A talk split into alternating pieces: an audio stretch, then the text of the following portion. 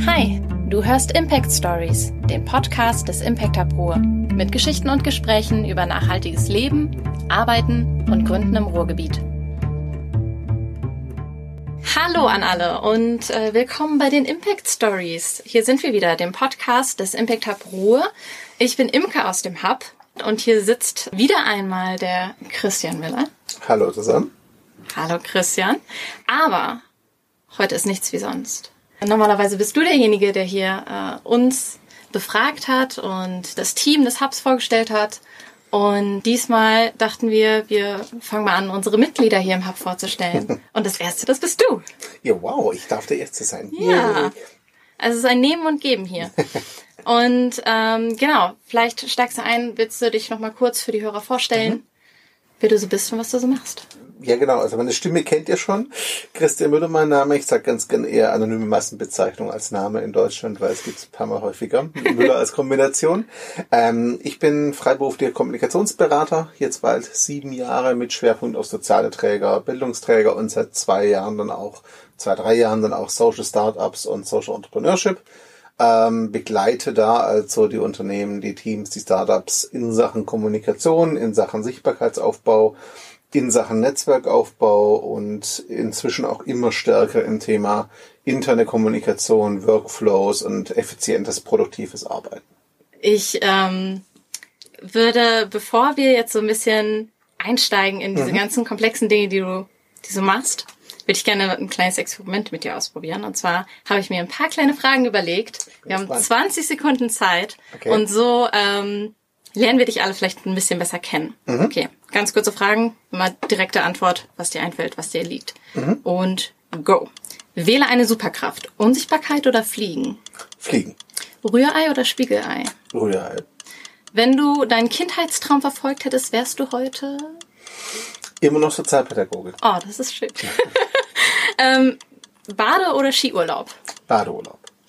Das letzte Buch, das du gelesen hast, weißt du es? Ähm, ich lese es gerade tatsächlich. Nicht glauben, ausprobieren von Stefan Wiesner. Uh, wir sind schon durch. Sogar ein bisschen überzogen, die 20 Sekunden, aber Glauben, wie, wie sah der Titel? Nicht Glauben ausprobieren. Nicht Glauben Von Stefan Wiesner, das ist ein recht bekannter Fotograf auf YouTube.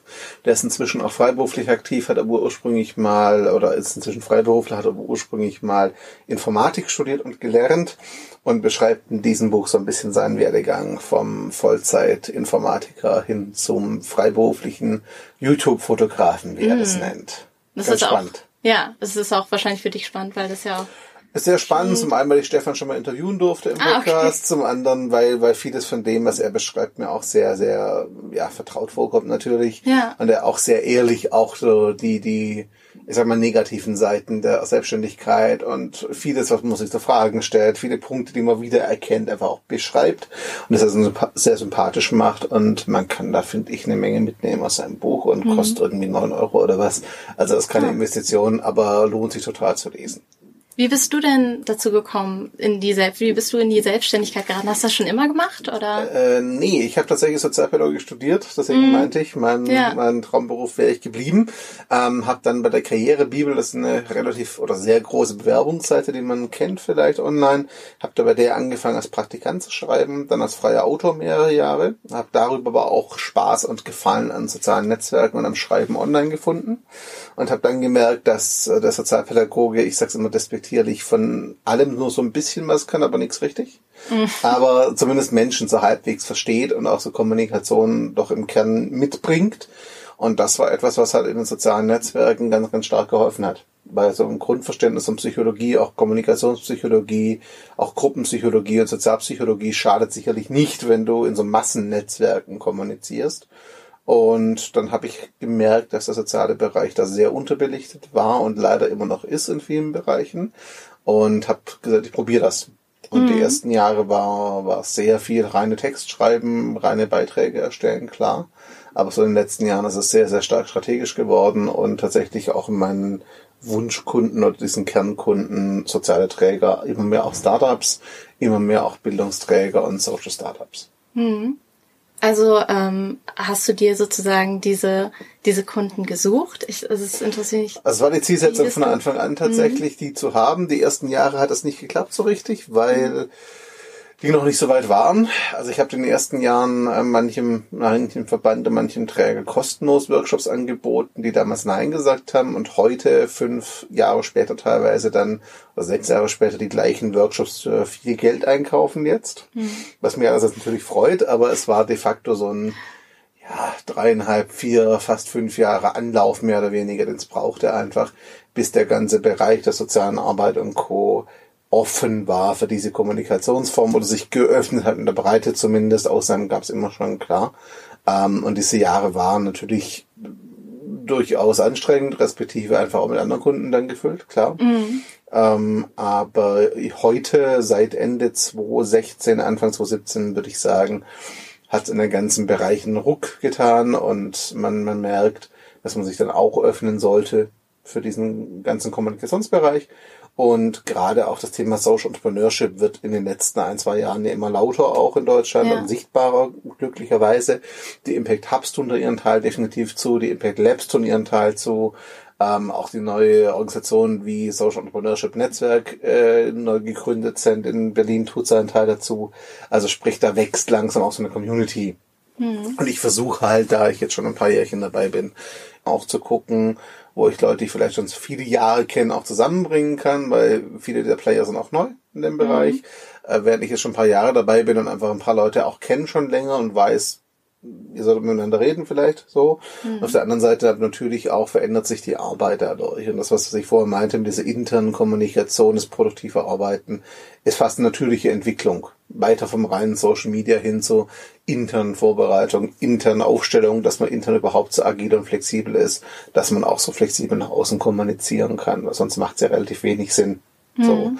Und äh, da auch die sozialen Träger und gerade die neu entstehenden Strukturen einfach merken, sie müssen auch oft räumlich verteilt, oft mit wechselnden Teams und externen einfach auch flexible arbeiten. Und sie müssen mit neueren, moderneren Tools rangehen an die Arbeit. Noch die großen Träger merken langsam, so ohne digitale Tools und ohne ein anderes Arbeitsverständnis in Sachen Workflow kommen wir nicht weiter ähm, da das jetzt gerade auch passiert und ich seit Jahren so arbeite, auch bei mir im Team und immer schon mit diesen Tools viel experimentiert habe, war es einfach naheliegend, den Schritt zu gehen. Und das ist mehr aus Kundenbedürfnis entstanden als geplant dann. Das war nicht so der Punkt eigentlich, wollte ich ja. nicht hin. Aber es hat sich jetzt so entwickelt, dass ich bei immer mehr Kunden diese digitalen Tools und die interne Kommunikation tatsächlich drehe und neu aufstelle und auch das so einen richtigen digital hebe was natürlich mhm. auch spannend ist und mir viel Spaß macht und sich halt schön mit Social und nach außen gehenden Kommunikation ergänzt, sag ich jetzt einfach mhm. mal. Hast du irgendwie ein, äh, ein Beispielprojekt? Also, dass ich reden darf, ist gerade ja, die Frage. Genau. also wenn, du, wenn so. du keins hast, äh, dann Nein, also es gibt schon ein paar, über die man reden kann. Also worüber man reden kann, sind auch Workshops und Co. natürlich, die man durchführt. Ja. Ähm, ich bin mit vielen Caritas-Ortsverbänden immer wieder in Workshops am Arbeiten, auch da über Projektphasen weg immer wieder begleitend. Ich habe jetzt gerade aktuell in Köln einen Bildungsträger, den Namen darf noch nicht mehr mitten in der Arbeit stecken, mhm. aber da sind wir auch gerade dran aufzubauen, die Kommunikation ähm, einen größeren Träger im Alten- und Pflegebereich begleite ich schon eine ganze Weile und helfe dabei, sowohl die interne Kommunikation als auch so die Informationsbereitstellung für die Gäste im Haus tatsächlich zu überarbeiten, zu verändern.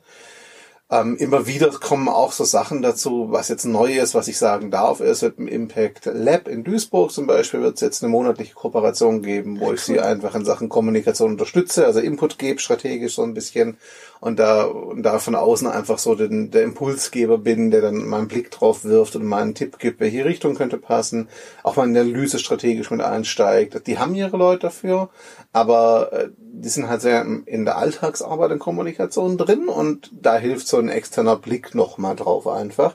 Es wird eine fortlaufende Kooperation, die wir jetzt starten tatsächlich ähm, und das wird auch was Langfristiges, so ist es geplant auf jeden Fall und dass wir da Schritt für Schritt weiter gucken. Mhm. Das sind jetzt nicht die Riesenprojekte, es gibt ein paar andere sehr, sehr große Projekte tatsächlich, die einfach auch Zeit in Anspruch nehmen. Neue Reportagereihe für einen Kunden zum Beispiel, also noch nicht öffentlich, von daher muss ich noch abwarten. Aber das wird eine Reportagereihe mit Porträts zum Beispiel werden, wo wir dann Video-Audio-Porträts machen und Text. Ähm, und da versuchen auch Leute aus dem sozialen Arbeitsbereich, die aber schon ein Tick fortschrittlicher unterwegs sind, ein Tick moderner unterwegs sind, von sich aus schon machen. Einfach vorzustellen und zu zeigen, hey, es gibt diese Leuchttürme schon. Das mhm. ist nicht mhm. Theorie es ist schon Praxis. Ähm, und das sichtbar zu machen, da einfach Menschen zu motivieren durch Beispiele anderer, das ist so ein bisschen die Zielsetzung. Okay, cool. Neben all dem, was ja. sehr, sehr, viel klingt, ähm, hast du noch äh, den Lebenskarriere-Blog. Mhm. Ähm, magst du erzählen, wie es dazu kam? Äh, Lebenskarriere ist entstanden, das war mal mein Coaching-Konzept. Ich habe mehrere Jahre als Coach gearbeitet, so Karriere- und, und Orientierungscoach nannte ich das. Ähm, und Lebenskarriere ist so ein bisschen mein Ansatz, der sagt, äh, ich finde, also Karriere als Begriff geht irgendwie auf Chaos zurück, das heißt nur Wagen oder Bahn. Das hat mit Karriere und Beruf am Aufstieg auch gar nichts zu tun, nur mit Bewegung in irgendeiner mhm. Form. Und diese, diese berufliche und vor allem die Aufstiegskonnotation ist relativ neu für den Begriff. Das ist noch nicht so alt. Es sprachhistorisch betrachtet, dass das Karriere wirklich aus einem beruflichen Aufstieg verbunden war automatisch. Mhm. Und ähm, ich bin ja Sozialpädagoge, da hat man, glaube ich, ein anderes Verhältnis zur Karriere und der beruflichen Leitung, wir mal, sechs freundlich. Ähm, und hatte aber immer schon so ein bisschen das Gefühl, äh, ich mag den Begriff Work-Life-Balance zum Beispiel nicht, weil, weil ich persönlich versuche eben nicht zu differenzieren großartig, sondern eben unter Lebenskarriere denke, es ist alles Teil eines ganzen Weges. So. Und ähm, ich spreche dann auch zum Beispiel von Beförderung in dem Konzept. Aber Beförderung heißt für mich halt Fortschritt in der Gesamtlebenssituation. Das heißt, ich kann auch meine Beförderung im Job ausschlagen, um mehr Zeit für die Family zu haben. Wäre für mich auch eine Beförderung im Rahmen der Lebenskarriere, weil es eben eine Verbesserung der Situation ist. Mhm. Nur nicht zwingend der beruflichen. So. Und das ist so ein bisschen der Punkt. Und das habe ich lange gemacht, habe es dann aufgehört. Einerseits, weil es sehr zeitintensiv wurde. Und zum Zweiten, weil Coach kein geschützter Begriff ist und da draußen so viel Entschuldigung, schwarze Schafe rumlaufen, die sich Coach nennen und so viel Schrott verkaufen unter Coaching, dass ich irgendwann echt gesagt habe, ich will mit dem Begriff, zumindest so in der klassischen Form, eigentlich nicht assoziiert werden. Mhm. Das, das ist nicht meins und äh, habe ich mich von gelöst. Ich mache heute schon noch Coaching, aber mehr so auf der Ebene für Leute, die gerade in Selbstständigkeit gehen oder Social Startups, Social Entrepreneure und so. Aber das sind Sachen, die dann im Rahmen von Sozial-PR laufen. Das sind auch Sachen, die ich nicht offiziell verkaufe, sondern die sich ergeben, die auf Empfehlung dann oft kommen. Also das spielt Lebenskarriere klar mit rein, weil gerade beim Gründung und so muss ich mir auch überlegen, welchen Preis bin ich bereit zu zahlen. Das ist auch im Sinne von Zeit und Energie und all diesen Sachen. Aber es ist tatsächlich, heute ist die Lebenskarriere für mich so ein Hobbyblog, wo ich, wenn ich Zeit habe, viel zu selten, ähm, leider, weil ich es wieder ändern will, so ein bisschen, ähm, einfach drüber schreibe, so einen Impuls gebe, mal Karriere anders zu betrachten, Entscheidungen bewusster zu treffen, vielleicht auch mal wirklich drüber nachzudenken, ähm, welchen Preis kostet ein beruflicher Fortschritt im Zweifel? Ist es wirklich das, was ich will? Ich persönlich bin jemand, der sagt, die Intention entscheidet. Wenn meine Intention eine selbst gewählte ist, ist das überhaupt kein Problem. Dann mhm. kann ich fast machen, was ich will, solange es keinem anderen schadet. Aber wenn meine Intention ist, einem externen Ideal zu entsprechen, wobei ich gar nicht so genau weiß, ob ich es wirklich will und einfach denke, ich müsste das, dann habe ich auf Dauer irgendein Problem und werde irgendwann vielleicht an den Punkt kommen, wo ich mich frage, okay, war es das jetzt wirklich? Mhm. Und das ist so das, wo ich versuche, so ein bisschen dadurch Impulse zu geben, einfach zur Reflexion anzuregen. Ähm, dass ich nenne es manchmal ein bisschen pseudophilosophisch. Auf Instagram nenne ich mich auch Lebenskarriere. Da gibt es noch so pseudophilosophische äh, Video-Inputs zum Teil von mir. Aber das finde ich einfach wichtig, da so ein bisschen Reflexion zu setzen. Und das ist rein just for fun, weil ich denke, das braucht, das ist wichtig, es ist sinnvoll. Ähm, aber es ist nicht mehr, um damit Geld zu verdienen. Das ist schon ein paar Jahre her tatsächlich. Ja, gerade wenn du sagst, du hast ein offenes Ohr für junge Gründer und so, ne? Also ich glaube, gerade dieser Begriff Startup ist immer ein Lifestyle in gewisser Weise, ja. wo man sich öfter fragen muss, was ist eigentlich mein Ziel dahinter? Ne? Ja, und man darf auch nicht vergessen, wir haben gerade so eine Phase, wo dann Gary Vaynerchuk und andere, so Gründer und Unternehmer sein, gerade irgendwie cool geworden ist. So. Mhm. Und äh, so manch einer versucht tatsächlich zu gründen, weil er denkt, das müsste er jetzt ausprobieren. Dabei ist er oder sie vielleicht gar nicht geeignet dafür. So. Also ich selbst bin auch bewusst noch Freiberufler, auch nach den vielen Jahren, habe bewusst auch noch nicht gegründet weil ich mich in der Freiberuflerrolle einfach auch sehr viel wohler fühle noch als in einer Unternehmerrolle. Das muss mhm. ich ganz klar sagen. Ähm, und das andere ist natürlich, ich kenne auch Gründer, die, die ihre 60, 70, 80 Wochenstunden voller Stolz als Plakette vor sich hertragen. Ja. So, und dann, ja, natürlich kann das mal sinnvoll sein. Ich kenne auch Wochen, wo 70 Stunden locker drin sind. Das ist nicht der Punkt. Das gehört dazu. Natürlich. Auch wenn wir hier das Team vom Impact Hub fragen. Ne, die haben auch keine 40 Stunden Woche. Du weißt das besser als ich. Du bist da noch näher dran. Von daher, das ist schon okay. Aber die Frage ist, investiere ich die Zeit, weil es notwendig ist? Oder investiere ich diese Zeit, weil ich glaube, dass je mehr Zeit ich investiere, desto cooler werde ich. Und das ist halt, Entschuldigung, Bullshit. Vielleicht müssen wir das zensieren nachher, weiß ich nicht. Aber es ist tatsächlich so, es macht halt überhaupt keinen Sinn, so etwas als hip und cool einfach nur zu machen. Wenn es notwendig ist, geschenkt. Hm. Mach. Aber nicht, je mehr ich arbeite, desto cooler bin ich. Mhm. Ich meine, Selbstständigkeit hat irgendwas auch damit zu tun, eben nicht selbst und ständig, sondern selbst und ständig, so wie ich mir das vorstelle, auf Dauer. Hm. Irgendwann mal zu bauen. Die Gründung ist stressig und wenn man in der Gründung mit 40 Stunden daherkommt und sagt, ich bin schon gestresst, der macht wahrscheinlich was falsch. Das stimmt schon, ja. Aber ähm, wenn mein wenn mein Geschäftsmodell daraus besteht, dass ich pro Woche 60 und mehr Stunden arbeiten muss und das ohne absehbares Ende, also wenn das nicht eine Phase ist, sondern wirklich so bleiben soll, dann wird das früher oder später einfach einen Preis kosten. Mhm. Ob ich den zahlen will, ist eine völlig andere Diskussion. Wenn das mir bewusst bin auch. Und die Lebenskarriere dient so ein bisschen dazu, Impulse zu setzen, weil ich einfach selber auch viele Fehler gemacht habe in dem Bereich in den letzten Jahren. Gerade am Anfang auch viel zu überdreht habe, auch Phasen hatte, wo, dann auch äh, das Egozentrische und das Egoistische total überwiegend war, was im Rückblick sicher nicht gut war, aber wo ich dann einfach denke, ähm, nicht jeder muss diese Fehler wiederholen und man kann sie zumindest teilen. Ich sage immer nicht, mach das so oder lass es anders, aber ich stelle halt sehr viele Fragen und, und bitte zumindest darum, sich diese Fragen auch mal zu stellen. Mhm. Also ich würde nicht behaupten, ich weiß, was der richtige Weg ist, aber ich kann, glaube ich, in ein paar Stellen sagen, was wahrscheinlich eine blöde Idee ist und zumindest diese Reflexion daran würde ich anregen wollen. Und das ist so, wie gesagt, das Nebenprojekt, dass das ein bisschen auf Instagram und im Blog halt versucht. Cool. Ja. Eine letzte Frage mhm. habe ich noch. Und zwar, du bist jetzt seit äh, so fünf Monaten hier im Impact Hub. Mhm. Und ähm, was hat dich denn dazu bewegt, ähm, dir einen Coworking Space zu suchen? Und was erhoffst du dir hier? Also Coworking an sich war schon in Stuttgart, da komme ich ursprünglich her ein ah. Thema für mich. Also ich war immer schon oder sehr oft im Coworking, nicht so intensiv wie andere. Also ich hatte, glaube ich, fast keine Phase, wo ich täglich drin war, weil ich schon auch mein Homeoffice sehr mag, weil ich auch eine Menge Videos mache und das ist immer schwierig, du störst andere Leute und du telefonierst viel, dann gehst du dann auf die Nerven so. Aber es war immer schon Gut, und zwar aus drei Gründen. Einmal Community, ganz klar, also andere Leute auch kennenlernen, Vernetzung. Wer selber im Homeoffice arbeitet, weiß, das ist cool, aber irgendwann fällt einem die Decke auch mal auf den Kopf und so Team und Netzwerk hat was. Das zweite ist, es gibt Tage, da ist so eine bewusste Arbeitsumgebung, die jenseits des Homeoffice liegt, einfach echt wichtig für die Produktivität und für den Fokus. Es gibt die Tage, wo ich im Homeoffice nur YouTube schauen würde, im Coworking aber durchziehe und arbeite, obwohl ich es ja auch könnte, aber trotzdem tue ich es nicht, weil es ist eben eine andere Umgebung. Ähm, und das dritte ist, und das ist speziell für den Impact Hub hier, es ist natürlich auch thematisch die Community, in der ich unterwegs bin beruflich, ne, in der ich arbeiten will, wo auch Leute rumlaufen, nicht nur als Kunden, ähm, sondern vor allem auch als Kooperationspartner, auch Leute, um einfach mal zu wissen, hey, das gibt es auch, um einen Zweifel ein Netzwerk herstellen zu können, Verbindung herstellen zu können. Ähm, und das ist vom Impact Hub her für mich das Spannendste, ein Coworking Space, der Leute drin hat mit einer Ausrichtung, mit einem Background, die halt auch zu mir, meinen Idealen, meinen Vorstellungen, meinen Wertevorstellungen passen irgendwo.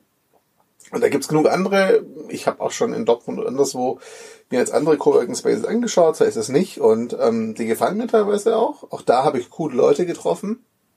Aber der Hub ist für mich einfach so ähm, mit dieser Nachhaltigkeit und dem sozialen Aspekt schon was Außergewöhnliches. Und das reizt mich halt sehr. Ähm, und das ist für mich das, wo, wo ich sage, deswegen bin ich jetzt als Kern Coworking Space zumindest hier im Hub. Ich werde das gerade nächsten Monat auch viel rotieren zwischen anderen. Das ist so, das ist arbeitsbedingt. Aber ähm, der Hub ist so ein bisschen die Coworking-Basis für mich im Ruhrgebiet, wo ich einfach jetzt schon auch merke, ich lerne Leute kennen, die einfach auf einer Wellenlänge auch ticken, mit man arbeiten kann, wo es auch für mich passt. Und ähm, in anderen Hubs ist es halt oft sehr kommerziell getriebenes Publikum. Das ist nicht schlimm. Da gibt's auch Nachhaltigkeitsprojekte, das ist auch cool. Da sind coole Menschen dabei.